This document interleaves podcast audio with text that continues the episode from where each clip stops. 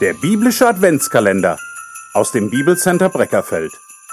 Mit Zeitzeugen durch den Advent. Lieber Zuschauer und Zuhörer, jedes Jahr kann bei Unwissenden der Eindruck entstehen, dass vor circa 2000 Jahren ein sogenanntes Christkind in einem orientalischen Stall geboren sei, während der Nikolaus, Knecht Ruprecht, Ochs und Esel und ein paar Rentiere sowie drei Diversbeauftragte aus dem Morgenland mit großzügigen Geschenken daneben standen.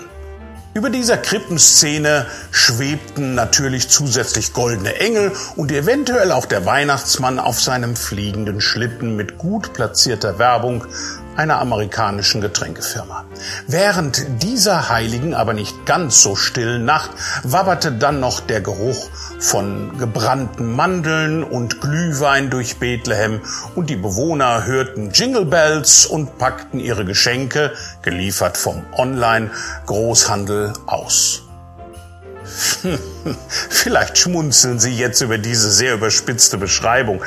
Aber wie schnell sich jedoch biblische Wahrheit und Mythos vermischen, lehrt uns die Kirchengeschichte. Und genau darum möchten wir in diesem Jahr mit dem Adventskalender ganz bewusst biblisch belegten Zeitzeugen rund um die Geburt Jesu Christi Raum zum Erzählen geben. 1. Dezember mit Zeitzeugen durch den Advent. Und der Engel antwortete und sprach zu ihm, Ich bin Gabriel, der vor Gott steht und bin gesandt, zu dir zu reden und dir diese frohe Botschaft zu bringen. Lukas 1, Vers 19. Der Engel Gabriel begegnet Zacharias.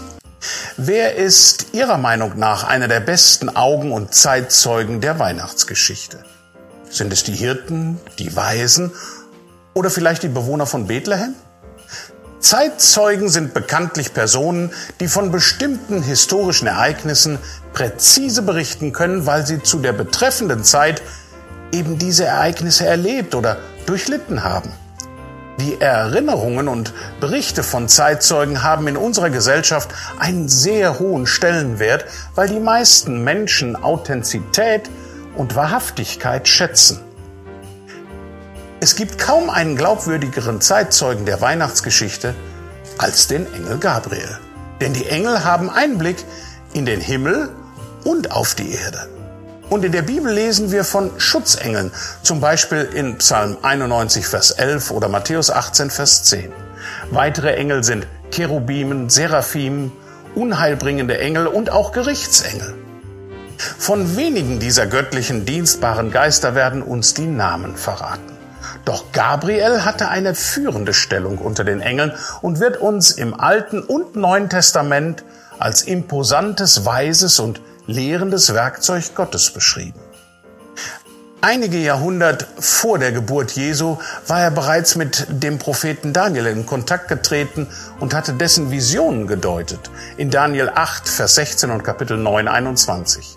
Als überirdisches Wesen sandte Gott ihn nun erneut in Raum und Zeit, um damals eine Freudennachricht an Zacharias weiterzugeben. Doch dieser Priester Zacharias zweifelte an der Botschaft des Engels. Und darum machte ihm Gabriel sehr deutlich, welche Autorität er besitzt, hier im Lukasevangelium. Ich bin Gabriel, der vor Gott steht und bin gesandt. Dass der Engel seinen Namen preisgab, hatte nichts damit zu tun, sich als himmlisches Wesen irgendwie sympathischer, glaubwürdiger oder auch nahbarer zu machen, sondern den Fokus völlig auf Gott zu legen. Ich bin Gabriel, Gavriel. Das bedeutet im Hebräischen, Gott ist meine Stärke. El gleich Gott und Gavri der Starke. Für den ersten Tag des Advents und diese besondere Zeit wünsche ich Ihnen, dass Sie trotz guter oder eventuell auch schlechter Nachrichten voller Überzeugung sagen können, Gott stärkt mich und hilft mir mit allem umzugehen.